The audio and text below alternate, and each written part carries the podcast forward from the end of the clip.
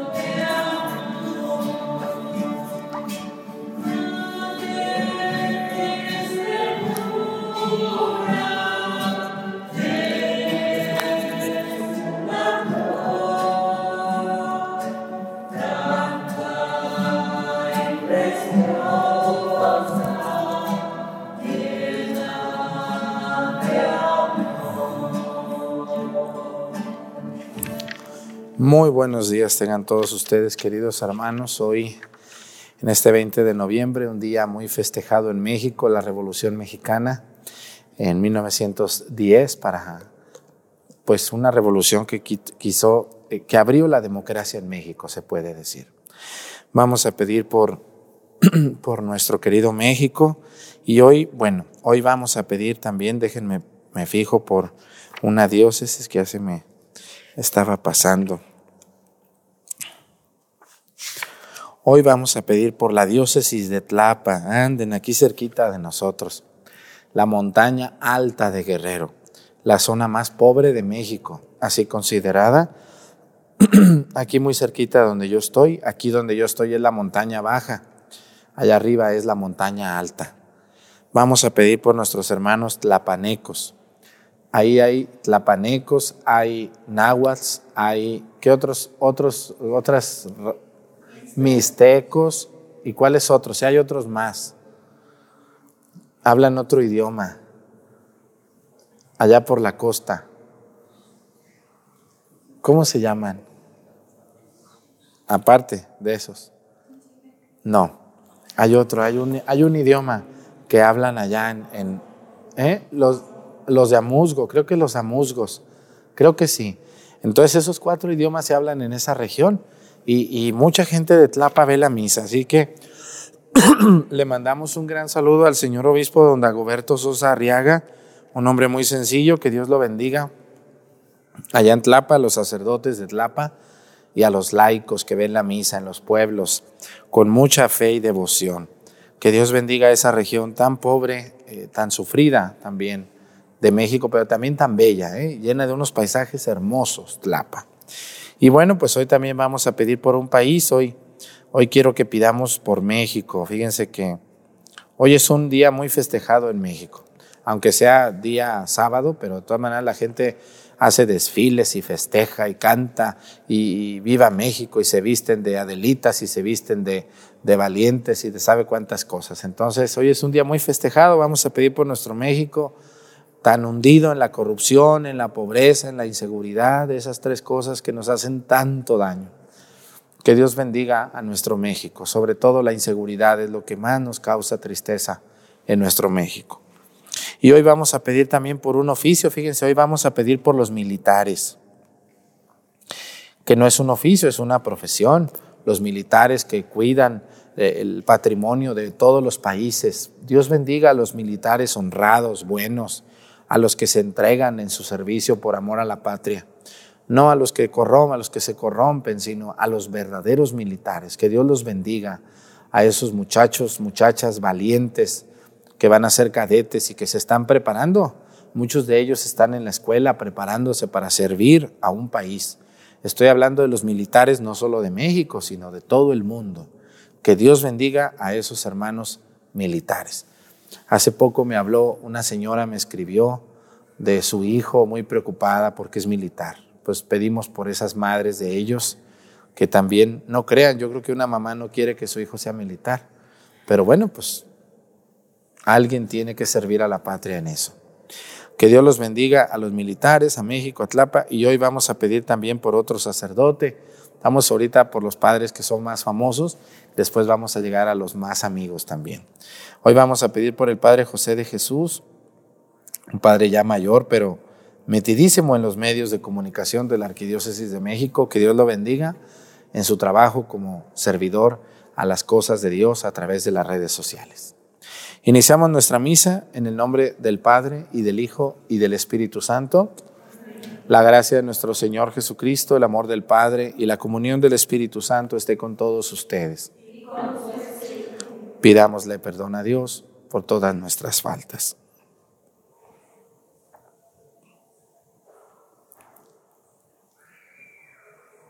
Yo confieso ante Dios Todopoderoso y ante ustedes, hermanos, que he pecado mucho de pensamiento, palabra, obra y omisión.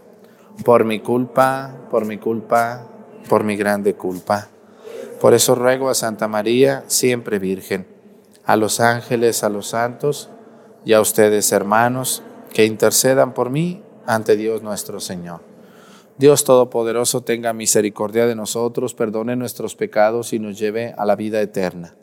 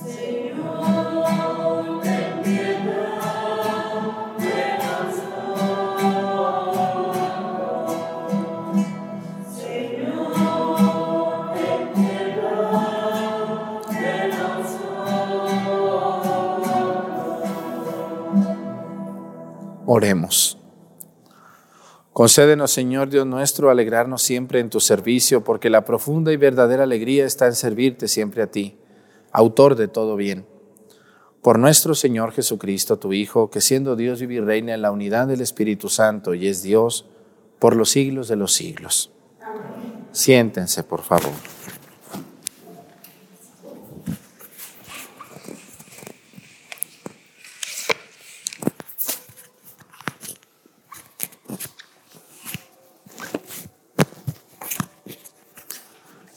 Lectura del primer libro de los Macabeos.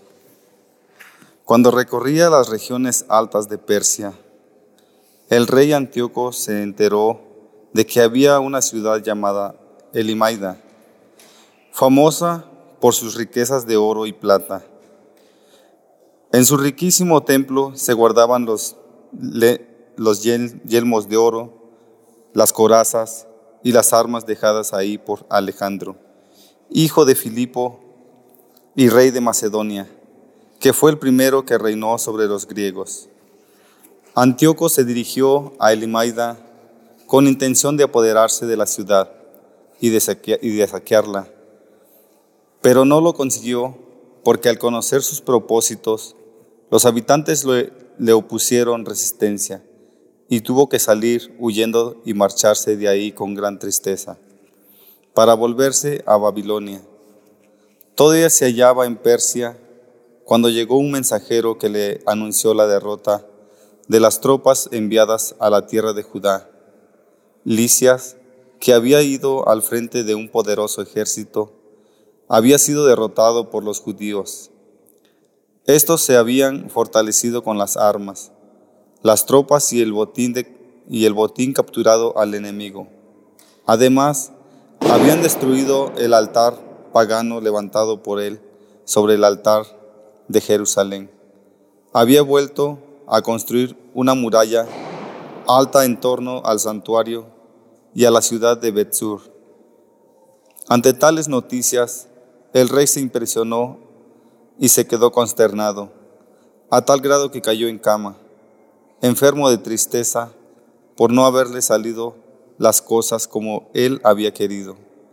Permaneció ahí muchos días, cada vez más triste y pensando que iba a morir, entonces mandó llamar a todos sus amigos y les dijo, el sueño ha huido de mis ojos y me siento abrumado de preocupación. Y me pregunto, ¿por qué estoy tan afligido ahora y tan agobiado por la tristeza si me sentía tan feliz y amado cuando era poderoso? Pero ahora me doy cuenta del daño que le hice a Jerusalén. Cuando cuando me llevé los objetos de oro y plata que en ella había, y mandé exterminar sin motivo a los habitantes de Judea. Reconozco que por esta causa me he sobrevenido estas desgracias y que muero en tierra extraña, lleno de tristeza. Palabra de Dios.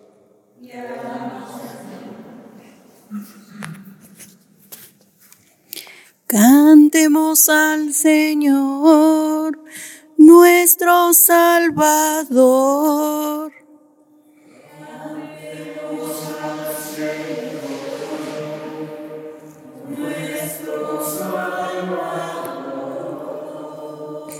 Te doy gracias, Señor, de todo corazón y proclamaré todas tus maravillas me alegro y me regocijo contigo y toco en tu honor altísimo.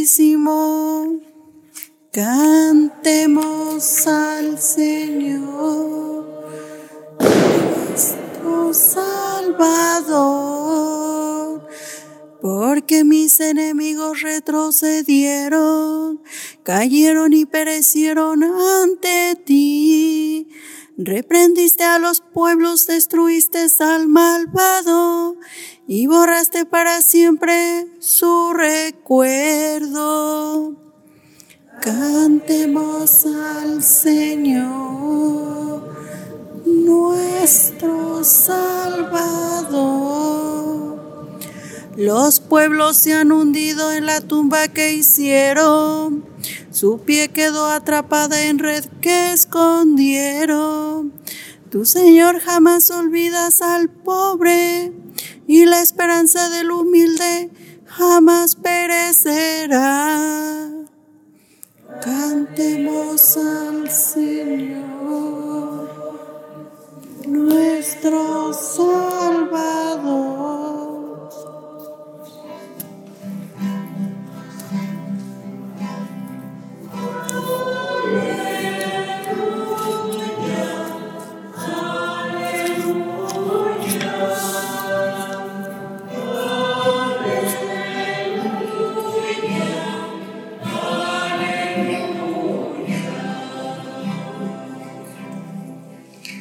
Jesucristo nuestro Salvador ha vencido a la muerte y ha hecho resplandecer la vida por medio del Evangelio.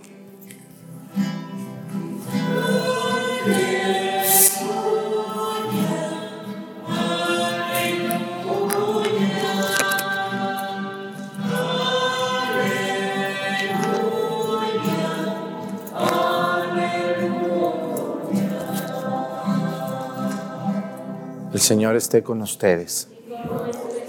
Lectura del Santo Evangelio según San Lucas.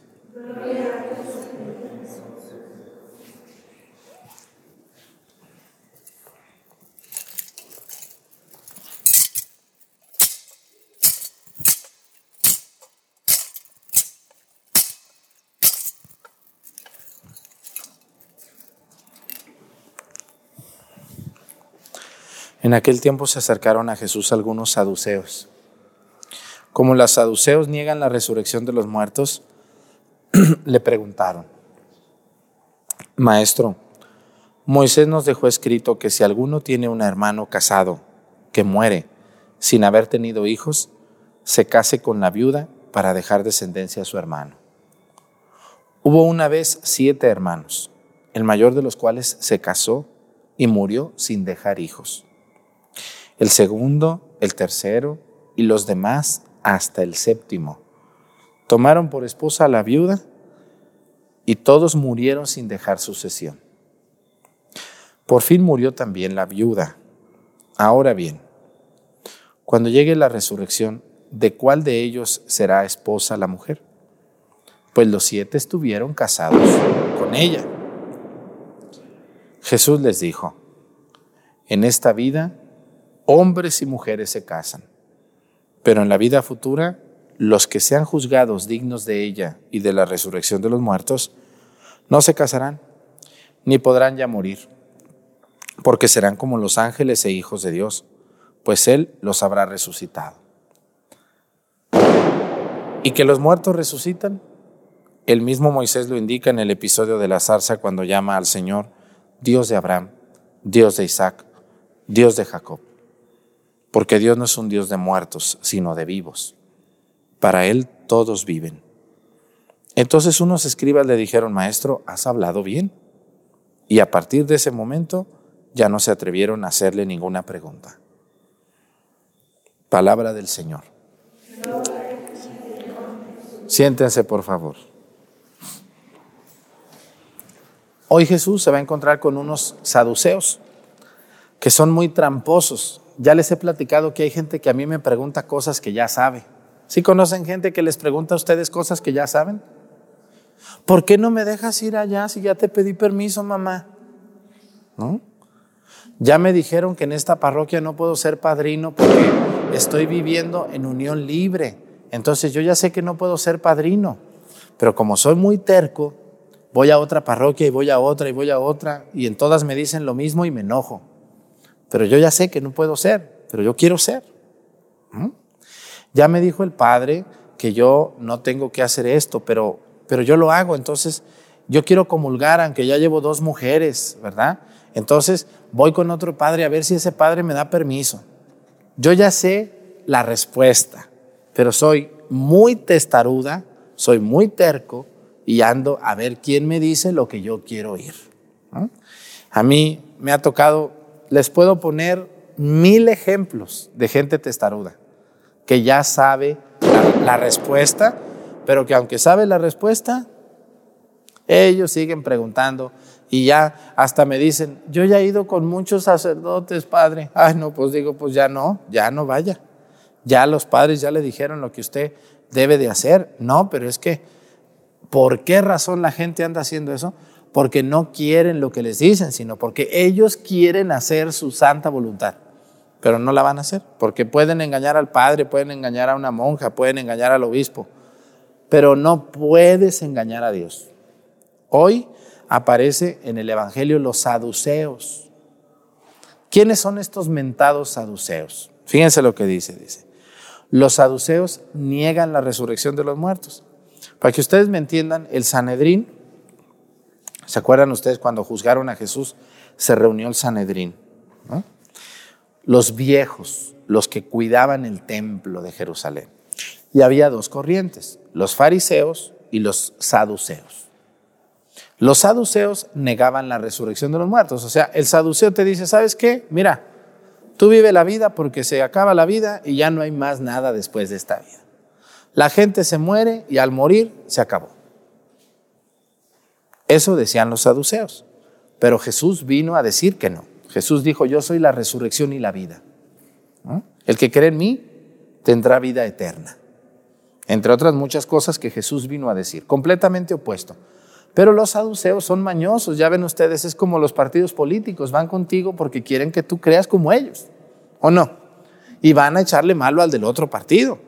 Eso es muy triste, un verdadero político debería defender sus ideales simplemente por defenderlos, no en contra del otro. No es que tal persona esto, no es que no vayas allá por esto, es que tal doctor esto, no, no está bien eso. O sea, volvemos a lo mismo.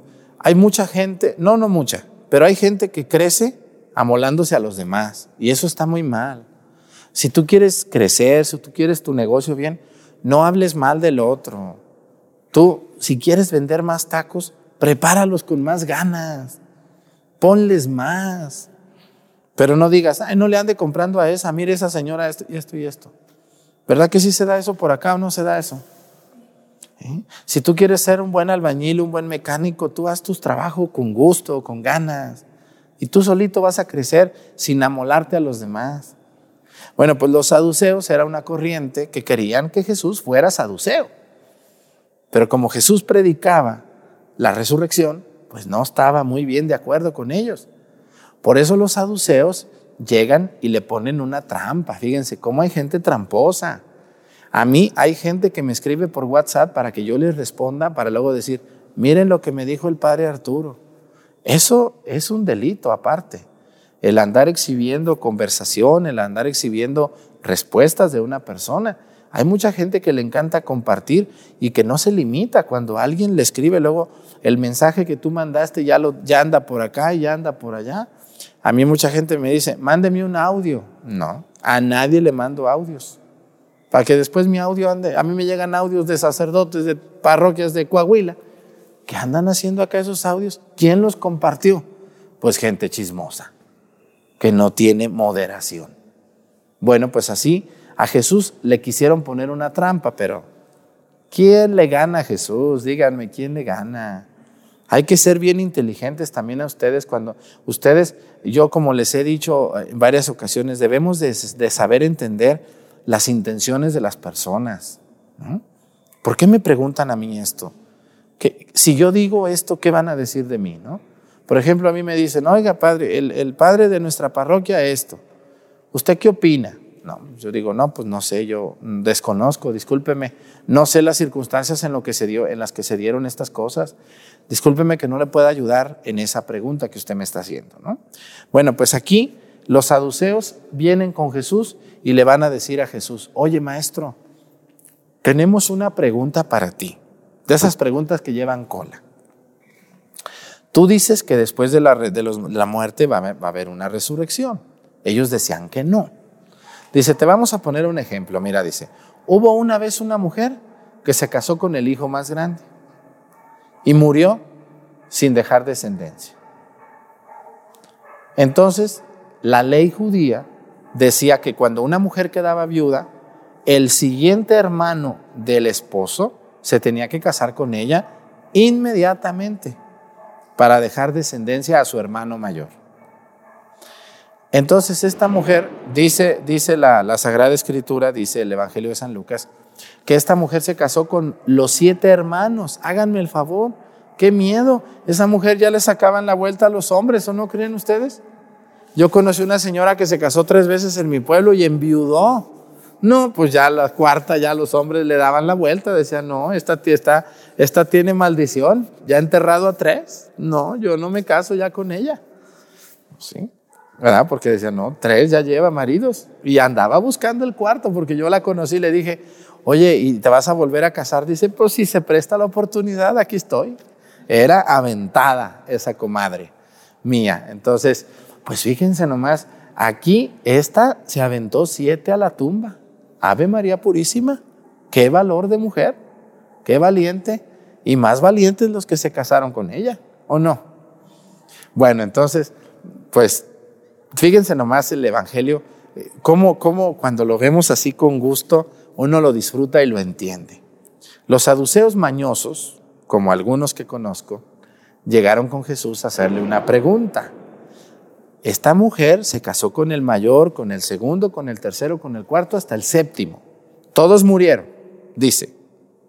Maestro, por fin se murió también la mujer. En paz descanse, pobre mujer. Aguantar siete maridos. ¿Ustedes mujeres aguantarían siete maridos? No aguantan al que tienen, ¿verdad que no? Ya no lo aguantan. Ahora imagínense siete. No, santo Dios, y yo no me he casado. Y no, Dios me ampare, de verdad. Yo admiro mucho a las que están casadas y casados. Mis respetos para ustedes, pero pues yo no tengo esa vocación. Imagínense siete maridos. Qué barbaridad. Bueno, entonces esta mujer, dice el Evangelio que le dijeron, pues se murieron los siete y luego pues también ella se murió. Entonces le dicen, ahí va la pregunta, le dicen, maestro, ¿de cuál de ellos va a ser esposa en el otro mundo, porque se casó con los siete, bien casada. ¿De cuál de ellos va a ser marido, va a ser mujer allá, en el reino de los cielos? Y Jesús le va a dar una respuesta fabulosa, fabulosa, que nos va a responder a nosotros también muchas cosas. Ahí le va a decir, le va a decir, fíjense, por eso Jesús vuelve a decir que no todos vamos a ir al cielo. Por eso la gente que dice, ya se murió don fulano, emprendió el viaje más hermoso de su vida. Pues a lo mejor es el más feo, porque si se fue al infierno, ¿han oído esa frasecita en algún sepelio? Dice, ha emprendido el viaje más hermoso de su vida a encontrarse con Dios. Si nunca creyó en Dios, nunca se confesó, nunca, nunca comulgaba, nunca. ¿Cuál viaje hermoso? Pues el más feo de su vida, porque se lo van a refundir en el infierno. Fíjense lo que, ay padre, ¿usted por qué es tan agresivo? Siempre agresivo usted. ¿Sabe qué tiene usted? Tiene un trauma. El otro día me dijeron unas personas, pues diga lo que quiera, doña. Usted es libre de pensar lo que usted guste. Yo no me rajo y no me voy para atrás y seguiré diciendo la verdad como Cristo la dijo. Fíjense lo que dijo el Evangelio, dice, en esta vida, Jesús le respondió, dice, en esta vida hombres y mujeres se casan. Pero en la vida futura, fíjense lo que dice aquí Jesús, dice, en la vida futura, los que sean dignos de ella, o sea, no todos, ¿verdad que no? Dice, los que sean dignos de ella. Algunos no vamos a ser dignos. Pues todo lo que andamos haciendo de maldades. Los que sean dignos de ella, dice, ya no se casarán ni podrán ya morir, porque serán como los ángeles de Dios, pues Él los habrá resucitado. Ahí va, a ver, aquí viene la respuesta. ¿De quién va a ser esposa esta mujer allá? De ninguno. ¿Por qué? Porque hay, hay un concepto muy equivocado de lo que es la resurrección, hermanos. A ver, la gente piensa que uno se muere y abre los ojos allá y sigue la vida como aquí. No, no, no, no, no, no. Eso es una vida espiritual, es una vida de contemplación de Dios. Las personas que ya llegaron al cielo, pues están viendo a Dios día y noche, están contemplándolo, porque son espíritus que están allá. No van a llegar a decir, ay compadre, qué bueno que te vuelvo a ver, ¿cuándo nos echamos otra cervecita? Ay comadre, ¿cuántos días sin vernos? Invítame a tomarme una coca para platicar del prójimo. Hoy, mira, manita, ya está fulana. Yo la hacía en el infierno, pero ya está aquí en el cielo. ¿Cómo le hizo? No, pues se confesó, yo creo bien al final y todo. Ay, mira, fulanito, aquí está, este muchacho que era muy borracho, ya se le quitó, yo creo aquí, ya lo veo muy santo aquí. Así no va a ser, señores. La gente piensa que uno cierra los ojos aquí y abre los ojos allá y todo sigue igual como aquí. No, no, no, no, no, no. Por eso eh, somos muy egoístas, hermanos.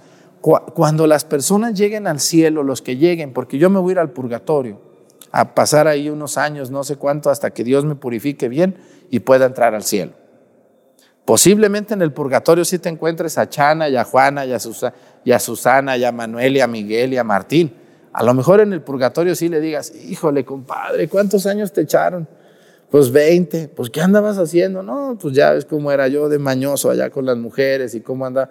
Ay, compadre, sí, ¿verdad? ¿Y a ti? No, pues nomás cinco años. Bueno, pues, pues que Dios nos ayude pronto para salir, a ver si aquellos rezan por nosotros, porque estamos aquí muy bronceados ya, ¿verdad?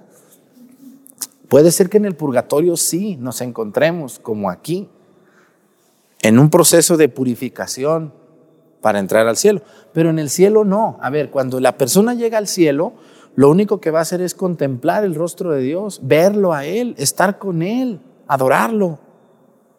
Ya no vas a llegar a saludar a Chana o a Juana, ya no. Ya vas a llegar a estar con Dios, porque si no nos convertimos en unos egoístas, ¿no? O sea, como que ya me salvé, ya llegué al cielo. Y sí, ahí está Dios, pero pues Él allá está y yo acá estoy en mis ondas, acá, muy, a gusto. No. Por eso Jesús habla de esto. Ya no va a ser esposa de ninguno de los siete. En esta vida hombres y mujeres se casan. Así es. ¿no? En, el, libro del Coelet, que es un libro muy hermoso, una sabiduría de los judíos preciosa, cuando dice, todos los días dice, amanece y anochece, sale el sol y se mete, y no hay nada nuevo bajo el sol. Así también en el cielo. O sea, cuando las personas lleguen o lleguemos al cielo, lo único que harán allá será contemplar el rostro de Dios. Ya no va a haber que levántate a trabajar, que duérmete, que come. Ya no, porque su trabajo será estar con Dios. ¿Qué más queremos? ¿A poco no esperan algún día? Yo es lo que le pido a Dios, le digo, algún día, Señor, cuando pase el purgatorio, que pueda ver tu rostro como tú eres y después de verte, aunque sea un minuto, pues ya, que mi espíritu se duerma por la eternidad, pero que pueda verte y contemplarte como tú eres, como tú eres, como tú nos amas desde allá. No sean egoístas, ni estén organizándose. Ahora que lleguemos allá con mi primo, allá el borracho con el que yo andaba siempre. No, no, no, no. Así no va a ser. Así no va a ser. Vamos a estar en la presencia de Dios. Que Dios nos ayude a todos. Pónganse de pie. Presentemos ante el Señor nuestras intenciones. Vamos a decir todos, Padre, escúchanos. Por la iglesia, que el Señor, el único que puede inspirar y llevar a término los buenos propósitos, multiplique el número de fieles que abandonando todas las cosas se consagren exclusivamente a Él en la vida religiosa. Roguemos al Señor para que Dios, al que han de servir los poderes humanos, les conceda a los jefes de las naciones buscar la voluntad divina, temer a Dios en el cumplimiento de su misión y acertar en sus decisiones. Roguemos al Señor para que Dios, que ha creado los alimentos para los seres vivos, mire con misericordia a las criaturas que en distintos lugares pasan hambre y les conceda el alimento necesario. Roguemos al Señor para que el Señor, que nos ha dado el mandamiento nuevo del amor, nos dé fuerza para amar a nuestros enemigos y para cumplir su precepto de volver bien por mal. Roguemos al Señor.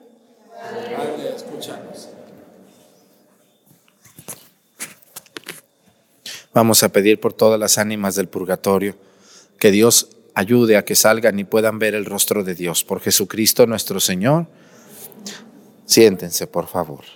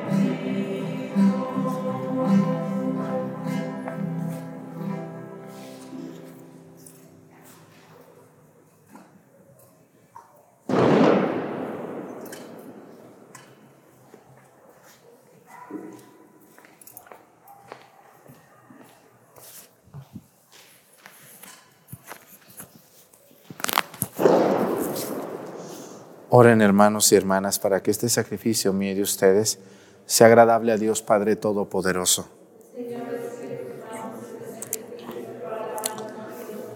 Para nuestro bien y el de toda su santa iglesia. Concédenos, Señor, que estas ofrendas que ponemos bajo tu mirada nos obtengan la gracia de vivir entregados a tu servicio y nos alcancen en recompensa la felicidad eterna por Jesucristo nuestro Señor. El Señor esté con ustedes. Levantemos el corazón. Demos gracias al Señor nuestro Dios. En verdad, es justo y necesario nuestro deber y salvación darte gracias siempre y en todo lugar Señor Padre Santo, Dios Todopoderoso y Eterno, pues aunque no necesitas de nuestra alabanza, es don tuyo que seamos agradecidos y aunque nuestras bendiciones no aumentan tu gloria, nos aprovechan para nuestra salvación. Por Cristo Señor nuestro, por eso unidos a los ángeles, te aclamamos llenos de alegría, diciendo,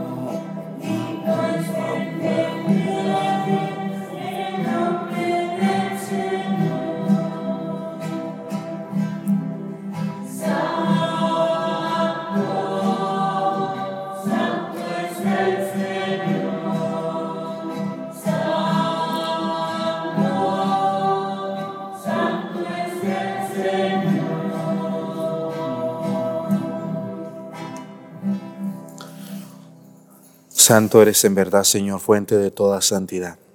Por eso te pedimos que santifiques estos dones con la efusión de tu Espíritu, de manera que se conviertan para nosotros en el cuerpo y la sangre de Jesucristo nuestro Señor, el cual, cuando iba a ser entregado a su pasión voluntariamente aceptada, tomó pan. Dándote gracias, lo partió y lo dio a sus discípulos, diciendo, Tomen y coman todos de él, porque esto es mi cuerpo, que será entregado por ustedes.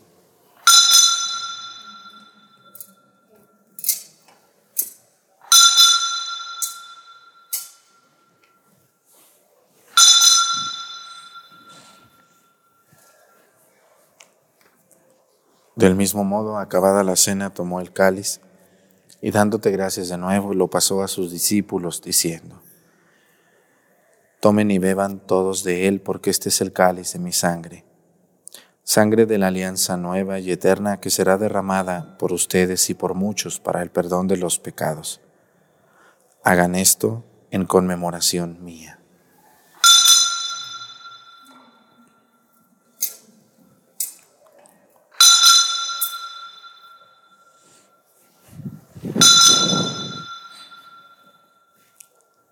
Este es el sacramento de nuestra fe.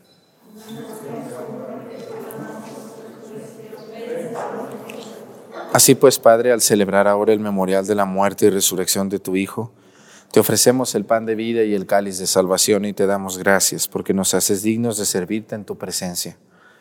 Te pedimos humildemente que el Espíritu Santo congregue en la unidad a cuantos participamos del cuerpo y la sangre de Cristo Acuérdate, Señor, de tu iglesia extendida por toda la tierra, con nuestro Papa Francisco y nuestro Obispo Salvador y todos los pastores que cuidan de tu pueblo, llévala a su perfección por la caridad. Acuérdate también de nuestros hermanos que se durmieron en la esperanza de la resurrección, y de todos los que han muerto en tu misericordia, admítelos a contemplar la luz de tu rostro. Ten misericordia de todos nosotros y así con María, la Virgen Madre de Dios con su esposo San José, los apóstoles y los mártires y cuantos vivieron en tu amistad a través de los tiempos, merezcamos por tu Hijo Jesucristo compartir la vida eterna y cantar tus alabanzas.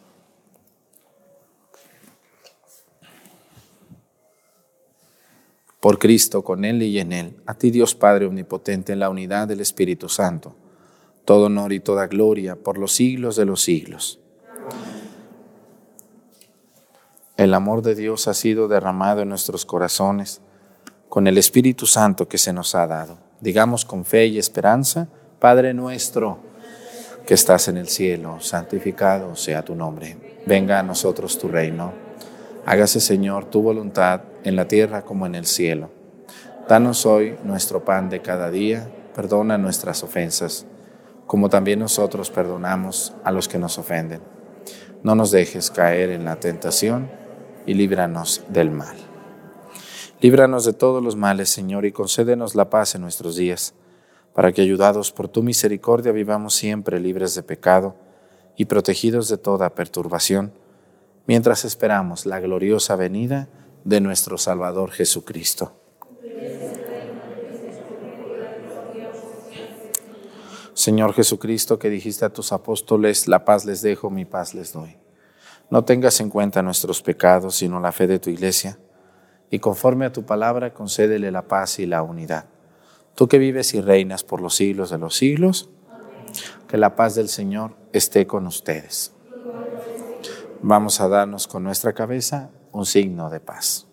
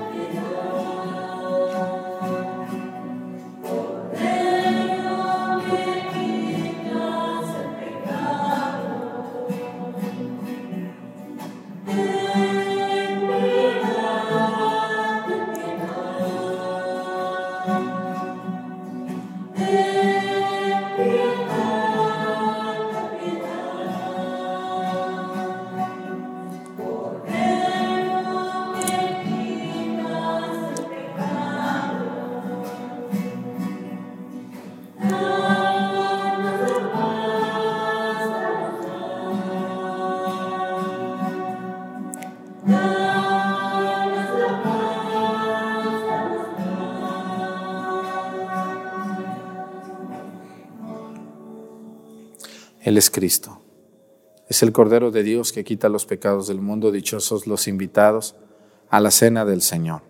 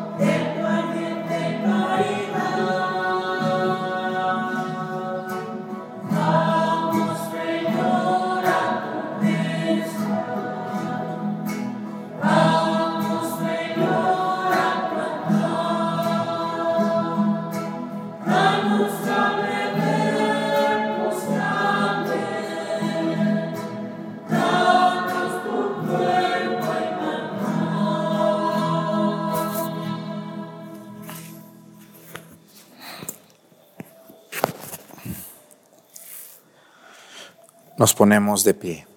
Oremos.